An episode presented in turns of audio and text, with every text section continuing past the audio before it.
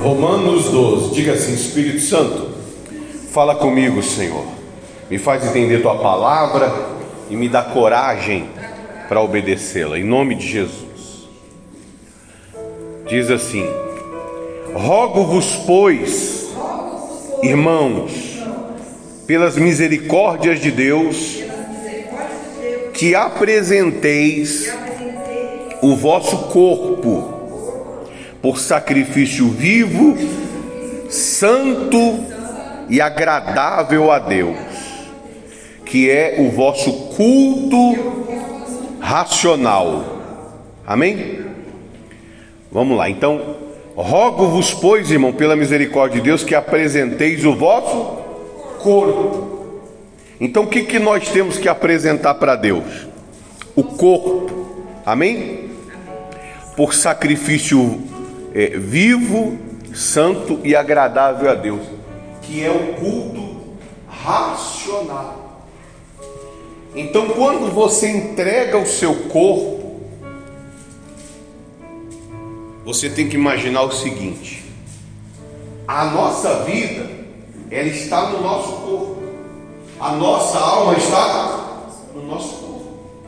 O nosso corpo é tudo porque nós vivemos no corpo.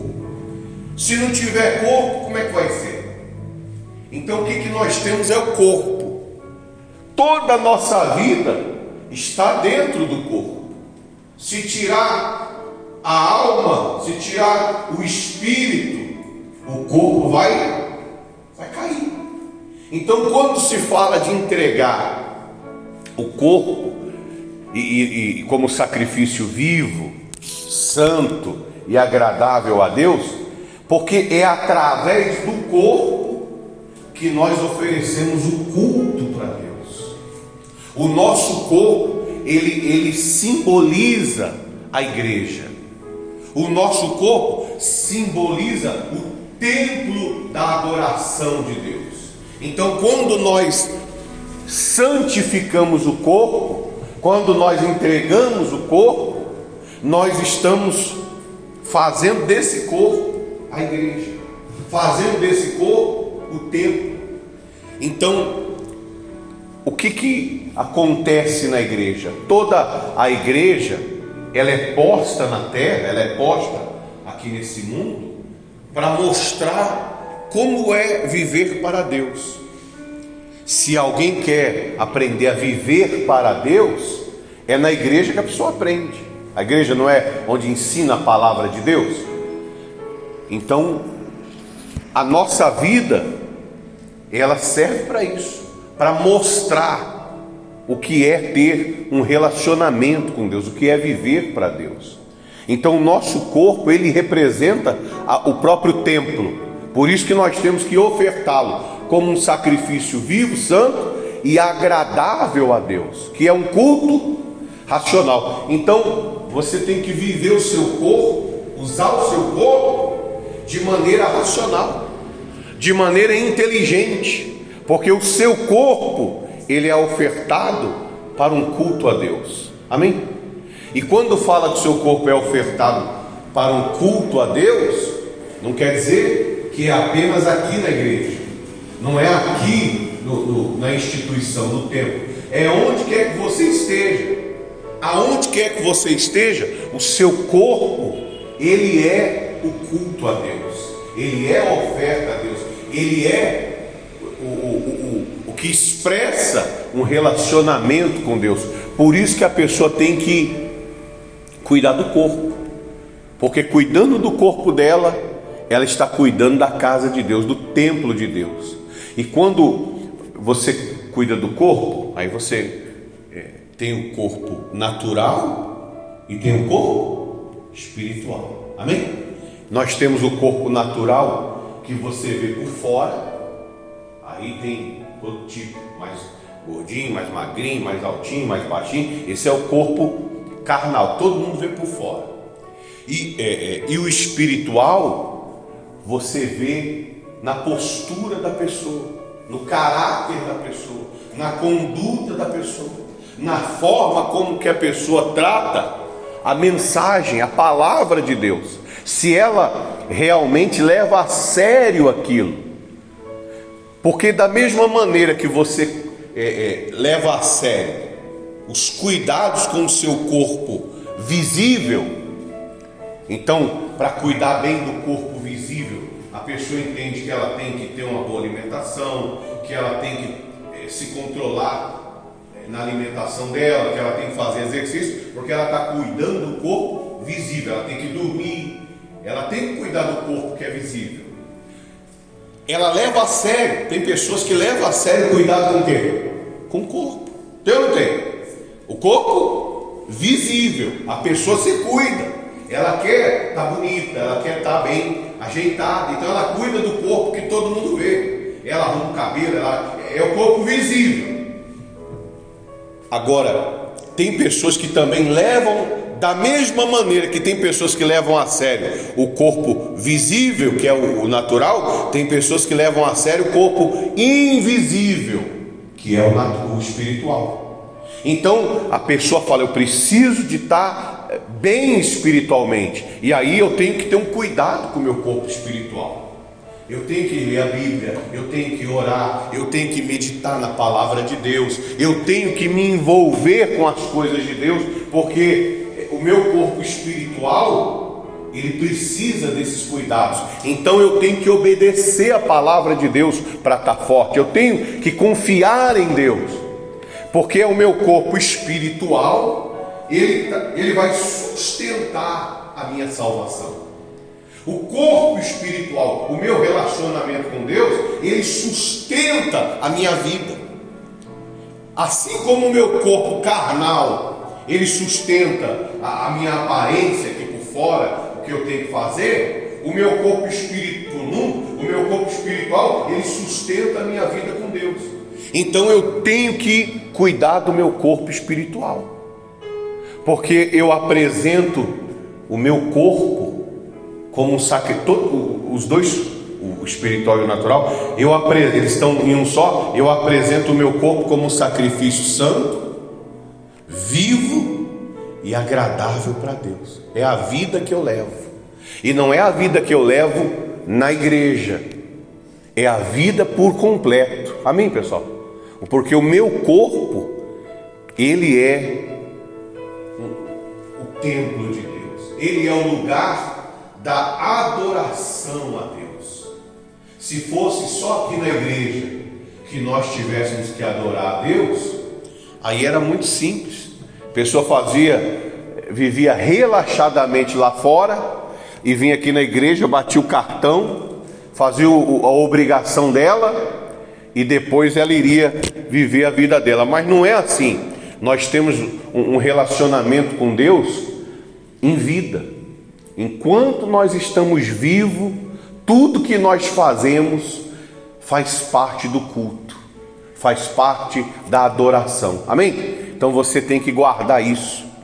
Não é só aqui na igreja que a gente é, cultua a Deus. Aí diz aqui no 2: E não vos conformeis com este século, mas transformai-vos pela renovação da vossa mente, para que experimenteis qual seja a boa, agradável e perfeita vontade de Deus. Então aqui, ó, não vos conformeis, não vos conformeis com este século, não vos conformeis com as, as situações de sofrimento que esse mundo apresenta, mas você deve ser transformado tem que ser o quê? Transformado. Você não, não, não tem que ser conformado. Não pode ser conformado. Você tem a Bíblia, não vos conformeis, não seja conformado. Mude a sua mente, mas renovai-vos pela transformação da vossa mente. Você tem que mudar o jeito de pensar tem que pensar como Deus pensa. tem que entender os planos de Deus. Nós temos que pensar como Deus pensa. Como é que Deus pensa? Como que eu vou descobrir os pensamentos de Deus? Quando eu leio a palavra de Deus. Você tem que transformar pela renovação. A mente tem que o quê? Renovar. Você sabe que em nós tudo é renovável. As células do corpo estão se renovando o tempo todo. A pele está se renovando o tempo todo. O cabelo vive o quê? Renovando vive. A pessoa vai crescendo. Por quê? Porque vai renovando. A, a obra de Deus, toda ela é renovável. O, o que era hoje, amanhã já é diferente. A árvore vai crescendo, a flor vai abrindo, a semente vai é, é se descobrindo. Então a obra de Deus é renovável, o tempo inteiro ele está em movimento, ele não é parado. A nossa mente também tem que ser parada. Você vê, quando a pessoa se machuca, ela faz uma, uma ferida e, e, ali morre a, as células, não morre, a casquinha de ferida. O que, que acontece? Ela fica ali para sempre? Não, o corpo vai tirando fora, porque o corpo vai renovando nova vida, ele vai refazendo tudo tudo novo, não para de se renovar. Então a nossa mente também, os nossos pensamentos também, eles têm que ser renovados, reno, é, tem que ser renováveis. Nós temos que começar a pensar diferente, porque o que que o mundo, o mundo não é renovável. O espírito de Satanás, o espírito que governa o mundo, ele não é renovável. Ele é sempre a mesma história de sofrimento. As palavras do mundo são sempre palavras que não trazem prospecção, que não trazem nova visão, que só trazem sofrimento. Então é sempre palavras negativas, de ofensa, de acusação, de colocar a pessoa para baixo, de ofender, de, de, achar que não posso, de que não consigo, de que não tenho jeito. Esses pensamentos são assim: traumas, medo, violência, é, é, é síndromes, frustrações, fobias. É sempre caminhando para dentro da escuridão, sempre caminhando para as trevas. Mas o que, que a Bíblia diz? Não se conforme, não seja o quê? Conformado. Não vos conformeis com este século, mas transformai-vos através da renovação da vossa mente.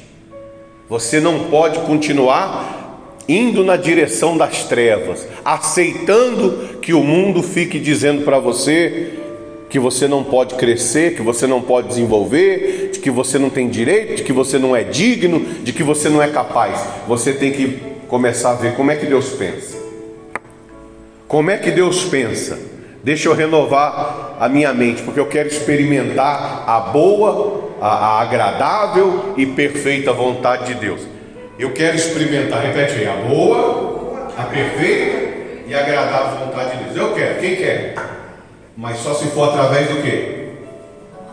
De mudar o jeito de pensar. Porque ninguém vai ter uma vida transformada se não tiver uma mente transformada. Ninguém vai se tornar algo é, é melhor se isso não partir da mente. A própria Bíblia diz isso: que quando a pessoa pega a, a porca, dá banho, passa perfume, quando solta ela, ela vai para onde? Para o chiqueiro. Porque a mente dela não mudou em quê? Em nada, ela continua sendo o que ela é. A mesma coisa o cachorro. Ele volta a comer do próprio vômito, porque ele não mudou. Só criou-se um ambiente externo. Criou-se um ambiente externo, mas não houve uma renovação na mente da pessoa do, do, do animal. E, e, e, as pessoas que vêm para a igreja e não mudam. Por que, que não mudam quando vêm para a igreja? Porque elas vêm para a igreja e, e muda apenas a religião. Passa a ter uma religião nova.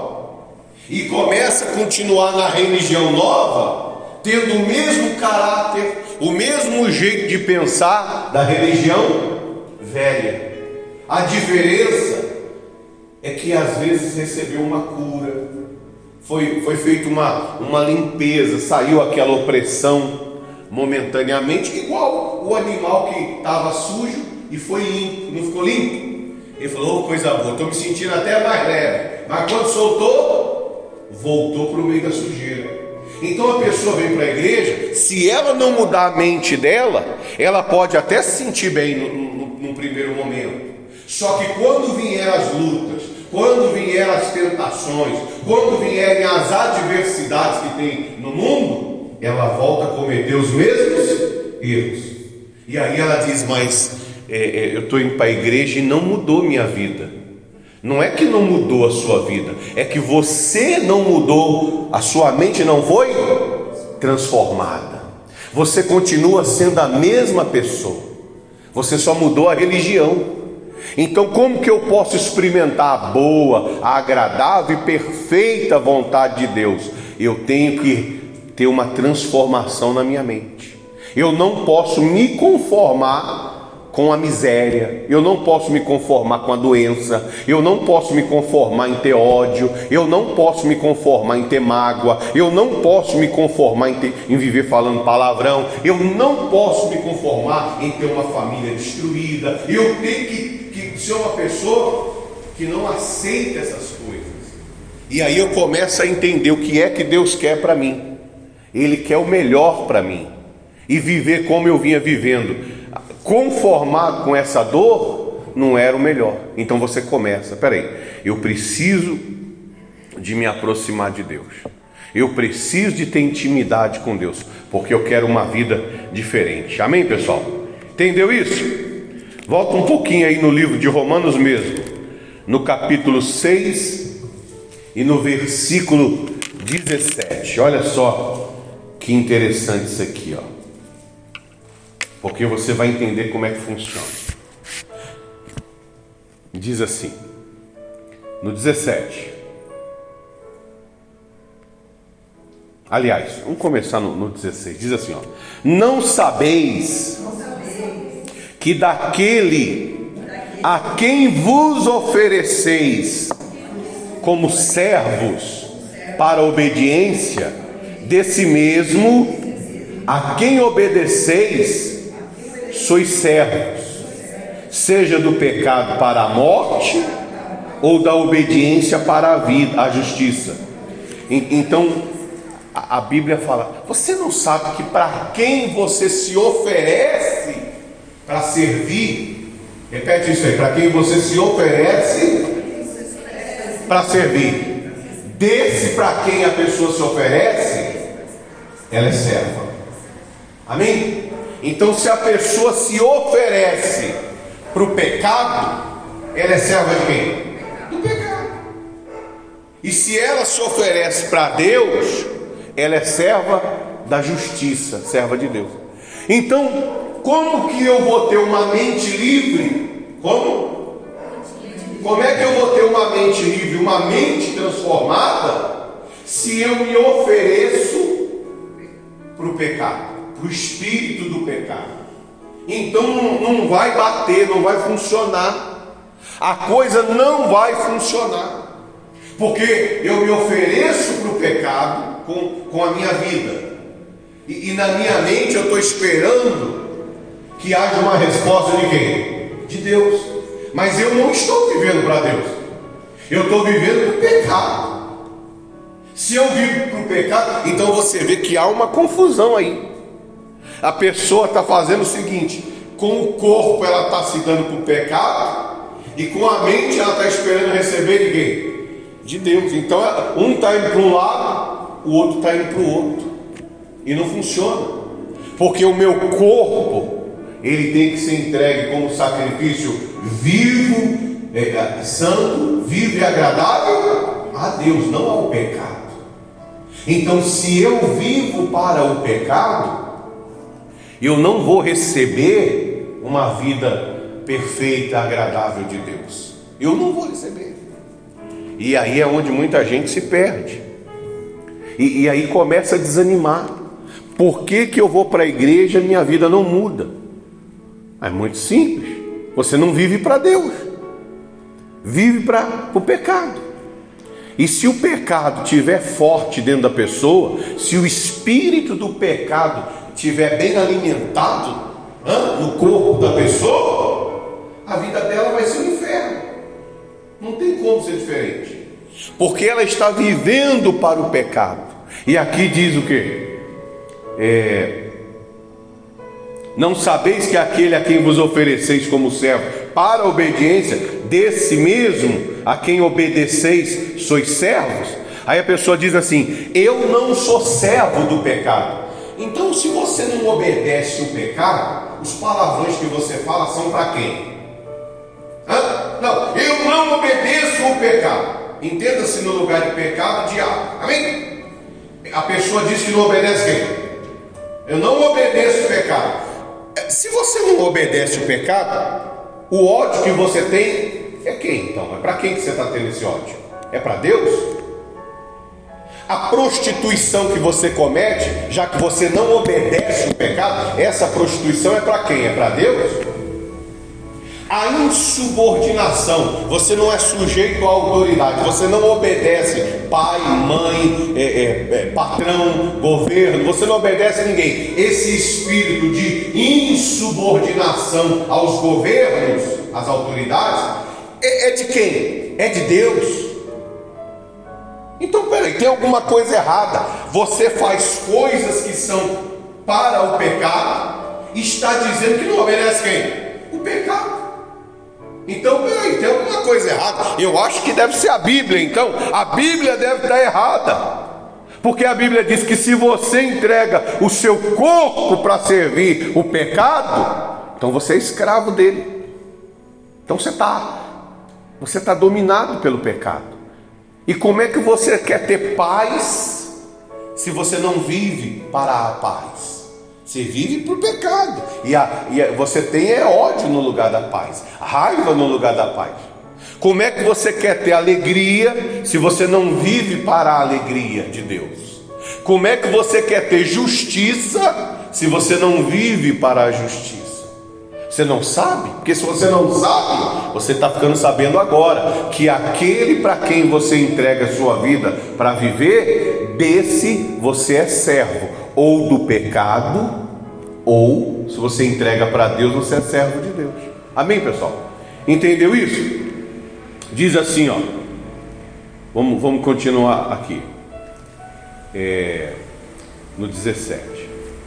Do pecado para a morte, mas da obediência para a justiça.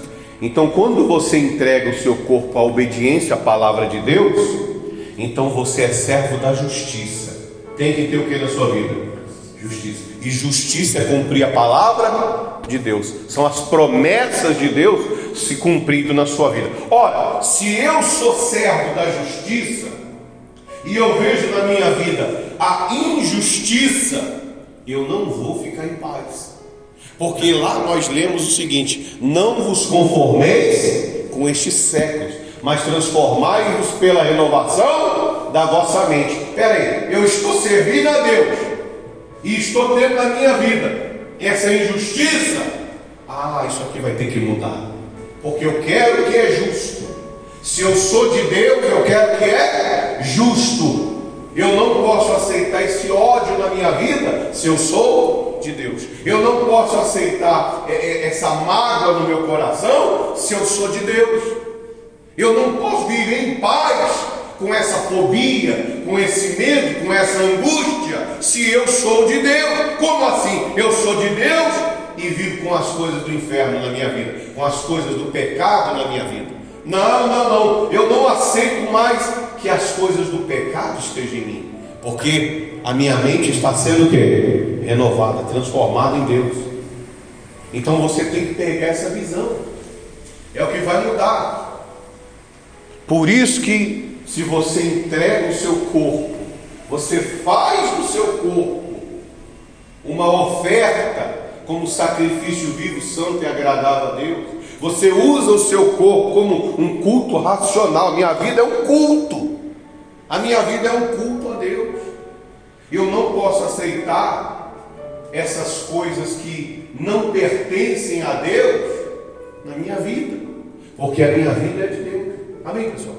Então você tem que ter essa, essa certeza, tem que ter esse entendimento dentro de você. Você tem esse direito de viver uma vida dentro de você, em você, no seu corpo. Você tem que viver uma vida abençoada. Em você tem que ser abençoado. Em você tem que ter justiça. Em você tem que ter o reino de Deus. Em você tem que ter tudo que é agradável a Deus, porque a sua vida é um culto. A sua vida é o próprio templo de Deus. A sua vida é o culto racional a Deus. Pode não ter fora de você, porque já não depende de você. Outra pessoa, como é que você vai governar outra pessoa? Não tem como, mas dentro de você, se você serve a Deus, tem que ter paz. Amém? Tem que ter as coisas de Deus. E, e aí, você vai ter que aprender a viver com isso. Às vezes a pessoa vai querer, não tem gente que quer tirar a sua paz? Tem ou não tem? Não, a minha você não vai tirar. Eu prefiro ficar sozinho. Mas eu não vou aceitar que alguém. Tire a paz que é de quem? Minha. Se você quiser paz, eu te dou a minha paz. Não foi o que Jesus fez? Nós não damos a paz? Paz do Senhor. Eu estou o quê? Dando a paz. Mas se você quer tirar a minha paz, nós perdemos a amizade. Mas eu não perco a minha paz por causa de você. Porque eu não vou deixar de dar o meu corpo, que é um culto a Deus, para te agradar. Não vou. Então você passa a ter esse entendimento. E quanto mais as pessoas entendem isso, todas elas vão ter o seu, o seu templo, todas elas vão ter a sua igreja dentro de si mesmo. Para Deus vai haver uma comunhão, porque o Espírito é o mesmo. Ninguém vai querer eh, brigar por causa de paz, porque se você é o templo de Deus, você tem o quê?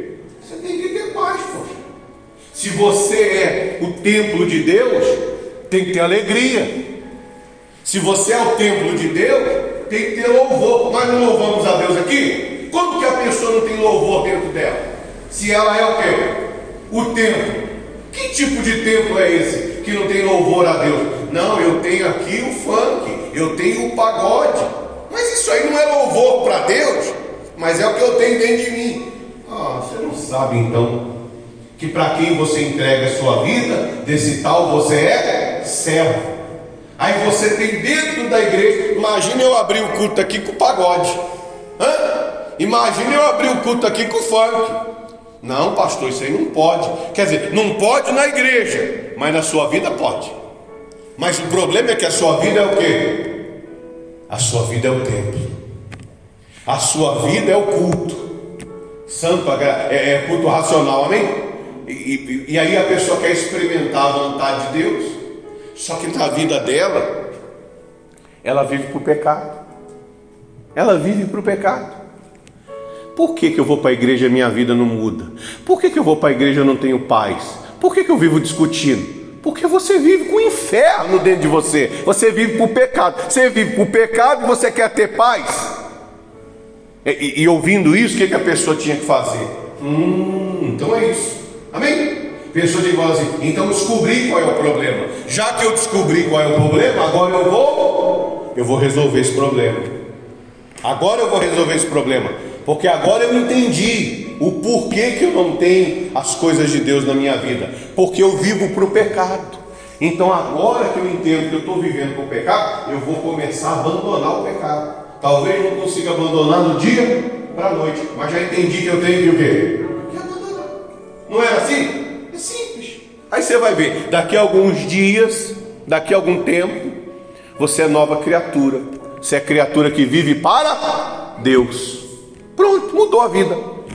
Não é que mudou, pastor, agora minha vida está uma bênção. Olha, bem que o senhor falou, hein? bem que o senhor falou, era só largar de viver para o pecado e começar a viver para Deus. Puxa vida, não é que funciona mesmo? Que bacana. Agora eu estou tendo paz. De vez em quando as tentações querem voltar, mas eu não quero que elas voltem. Então agora eu tenho paz. Agora eu estou tendo alegria. Agora eu estou tendo uma mente diferente. Eu estou vendo as coisas de um jeito diferente. Eu estou deixando de ser respondão, estou deixando de ser mal criado, eu estou começando a pegar a visão da coisa. A minha vida está mudando, no meu trabalho está mudando, na minha casa está mudando, no relacionamento está é, tá mudando, porque eu estou colocando cada coisa no seu devido lugar, porque agora eu vivo para Deus.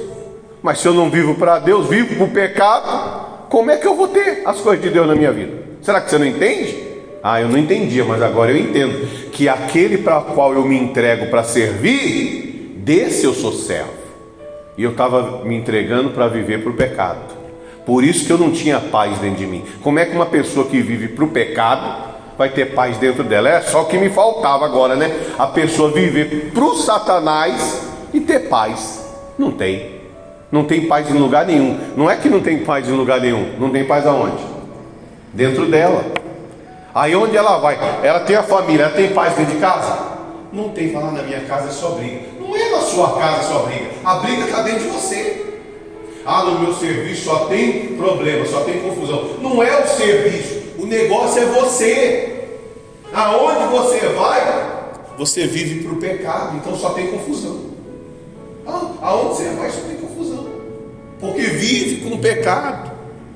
Então você tem que começar a pegar a visão. Eu começar a mudar, eu vou mudar, vou transformar minha mente. Porque eu não quero mais desse jeito.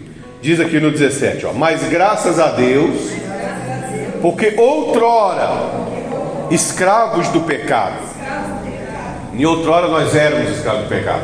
Agora diz assim: ó, contudo, vieste a obedecer de coração a forma de doutrina a que foste entregue. Então, em outra hora, em outro tempo, antes de conhecer a palavra de Deus, nós éramos escravos do pecado. Mas agora nós viemos obedecer de coração a, a, a forma de doutrina, quer dizer, a, a esse novo ensinamento, essa doutrina, esse novo jeito de pensar. Amém? Então, essa nova doutrina, doutrina, ah, a doutrina é rígida. Não tem esse negócio de doutrina rígida. Rígido é você, a doutrina quer dizer o ensinamento e você crer no ensinamento e viver pela fé. Isso é a doutrina, obedecer. Aí essa, essa doutrina que fosse entregue. Uma vez libertados do pecado, fostes feitos servos da justiça. Amém? Então, uma vez que eu, que eu fui liberto do pecado, eu não vivo mais para o pecado. Agora eu sou servo de quem? Da justiça. E aí o caldo vai a engrossar, porque minha vida vai ser abençoada, porque eu vou viver para a glória de Deus. Amém, pessoal? Podia até sofrer. Sofri, comi o pão que o diabo amassou. Ah, foi mesmo. Quando eu era escravo do pecado. Mas agora eu fui liberto do pecado e eu sou servo da justiça. Eu vivo para Deus. E aí tem que ter justiça na minha vida. A vida tem que ser abençoada. Graças a Deus. Fica de pé, por gentileza.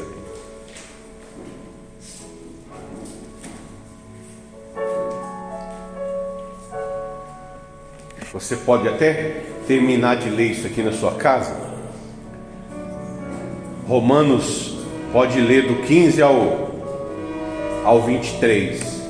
Aliás, 6, 6, 15, 23 você vai encontrar e tem mais coisas aí embaixo muito forte para você meditar e entender. Eu não posso mais viver para o pecado, vou viver para a glória de Deus. Amém, pessoal? Porque no final aqui, você vai ver que se continuar vivendo no pecado, o final, o salário, a recompensa que você vai ter é a morte. E quando fala de morte, não é só morrer, não, é morrer e, e, e se perder. É a morte eterna, é é o inferno. E aí você tem que vigiar, porque o pecado não vai te dar vitória, vai te dar só derrota. Vamos entrar em oração.